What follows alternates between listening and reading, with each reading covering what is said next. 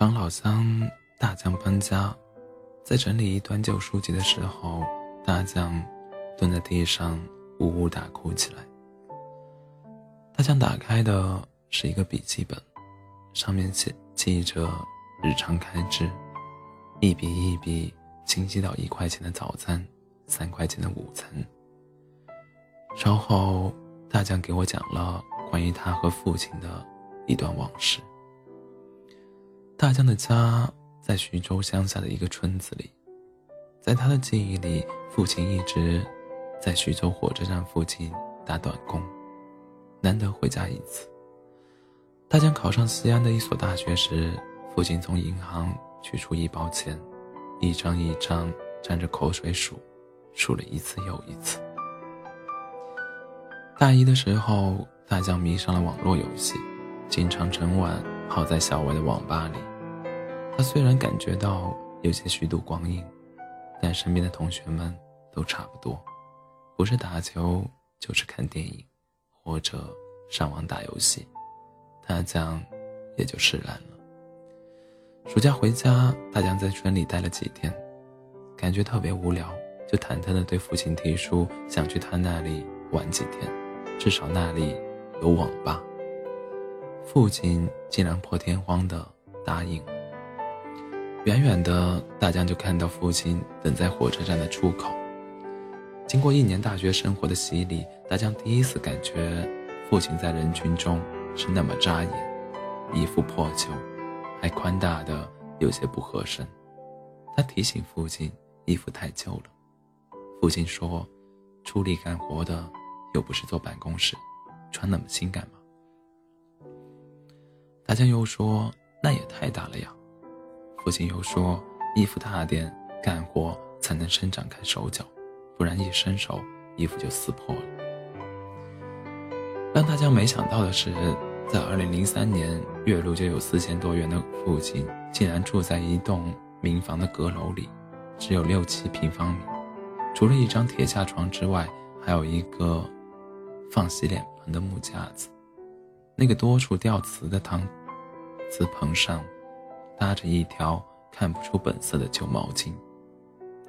大将一直以为父亲在城里过的是很舒服的日子，没想到竟是这样的清苦。父亲把大将带回住处，就说：“你坐着，我要去忙活了。”说着就咚咚咚下楼去了。大将坐不下去，就悄悄地关上门下楼，跟在父亲身后。他想看看。父亲是做什么的？七弯八拐，大江跟随父亲来到了徐州冷库，那儿聚集着十多个跟父亲差不多的人，有的推着推车，有的拿着扁担。大江看到父亲从门卫那里推出了自己的手推车，正在这时，一辆大货车进入大院，父亲和大伙一起跟在车后拥了进去。几分钟后。大江看到了父亲，他弓着腰，扛着大大的纸箱，走几步停一下，用系在手腕处的毛巾擦额头的汗，再前行几步，把背上的纸箱放到手推车上，接着又奔向大货车。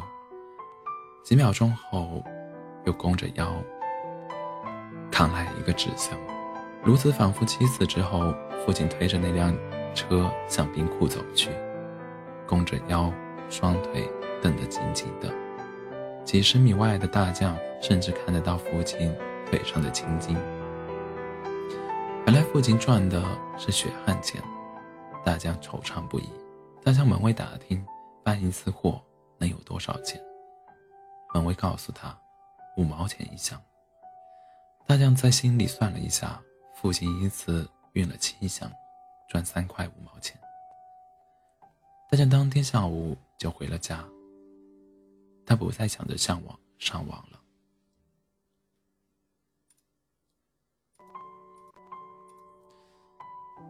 他的眼里总是晃动着父亲抱着青青的腿。他还算了算自己在网吧里浪费了多少父亲的汗水。大江返校的时候，父亲又从银行里取出厚厚的一沓钱，数了又数，交给大江。大江数了一下，说：“这学期时间短，有两件就够了。”说着，分出一半留给父亲。这一天，大江下决心做个好儿子，做个好学生。但他的这种想法很快成为过眼云烟。当那些旧日的玩伴又吆喝着去网吧，但他有意无意的看到魔兽游戏图案，他内心里总是忍不住躁动。终于，他又一次走进了网吧。国庆节的时候，室友们组织去 K 歌、去酒吧，还去洗了桑拿。从家里带来的两千块，到十月底就没有了。大家给妈妈打电话，说前段时间生了一场病，带来的钱。花完了。第二天下午，西安突然降温，正在宿舍里和同学打牌的大江接到电话，说校门口有人找他。大江跑到校门口，看到了父亲。五十多岁的父亲像个七十岁的老人，老态龙钟，一脸的疲惫，身上背着一大床棉絮。大江把父亲带入校园里，再小声地问他：“你怎么来了？我给妈留了账号。”你把钱打入那个卡上就行了。你跑这么远，还背着这个东西，又辛苦又浪费钱。父亲好好的对他笑着说：“听你妈说，你前段时间是病了，现在怎么样了？好了没？要吃点，要吃好点，照顾好自己。你不用担心生活费，只要你能吃出好身体，学出好成绩，就是再多的生活费。”你爸也掏得起。天冷了，这是你妈妈用自己种的棉花给你做的棉胎。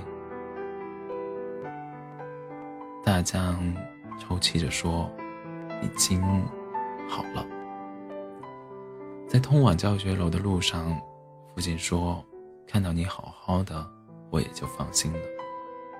把生活费给你，我就回去，不影响你。”大强接过父亲递过来的钱，正想说带父亲到学校的招待所住，父亲又说了：“再有两个月就放寒假了吧？我这次给你带了三千块，你刚生病，要吃好点，把身子养壮点，才能有精力上好学。”父亲止住脚步，说：“你回去吧。”大强知道父亲的脾气。就不再说什么。他走出不远，回头的时候，发现父亲还站在原地，朝他挥手。他想起读高中的时候，每一次父亲送他去县城的学校，都是这个场景，泪就溢满了眼睛。干瘪的钱包终于鼓了起来，一周不见的魔兽又在呼唤大江。晚饭过后，大江又去了校外的网吧。五个小时的凶猛厮杀之后，大江要回宿舍了。和往常一样，他又来到了校外的一棵大榕树下，从那儿翻墙进校。就在他翻上墙头的那一刻，他的心一下子疼了起来。昏黄的路灯照着他的父亲，他偎在那个墙角，身下垫着不知从哪儿捡来的破纸箱。此刻，他正把身上的棉衣裹了又裹。而自己高中时围过的围巾，紧紧地缠在父亲的头上。大江说到这里，又忍不住放声大哭起来。哭了好一会儿，大江又接着说：“后来，我妈告诉我说，我爸听说我病了，就不顾一切的要来看我。买不到座位票，又舍不得买卧铺，站了二十多个小时。”来到西安，为了省下住宿的钱，在我们学校的墙角下蹲了一夜。我在电话这一头就哭。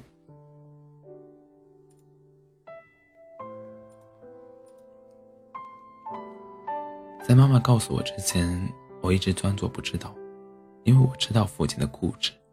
我那时就是叫醒他，他也会坚持着在那里。我悄悄回了宿舍，可我心里却一直疼着。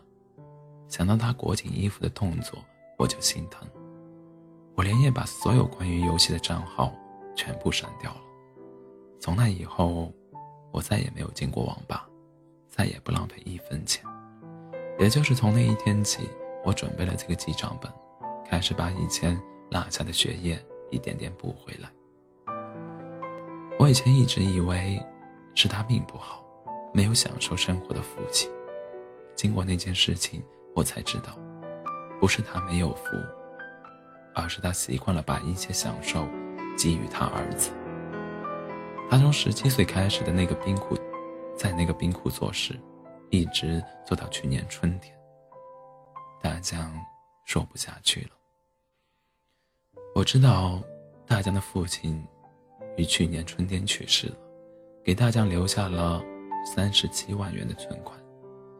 大江的父亲是许多贫困父亲的缩影，深沉而又无私的爱。所幸的是，他的孩子看到了墙角的父亲，而我知道，还有很多孩子想不到，也看不到墙角里的爱。恐惧时，父爱是一块踏脚的石；黑暗时，父爱是一盏照明的灯。枯竭时，父爱是一碗生命之水；努力时，父爱是精神上的支柱；成功时，父爱又是鼓励与警钟。父亲就是这样，我们的及时雨，雪中炭，虽不像妈妈一样时常陪在我们身边，却总能在关键时刻为我们。撑起一片蓝天。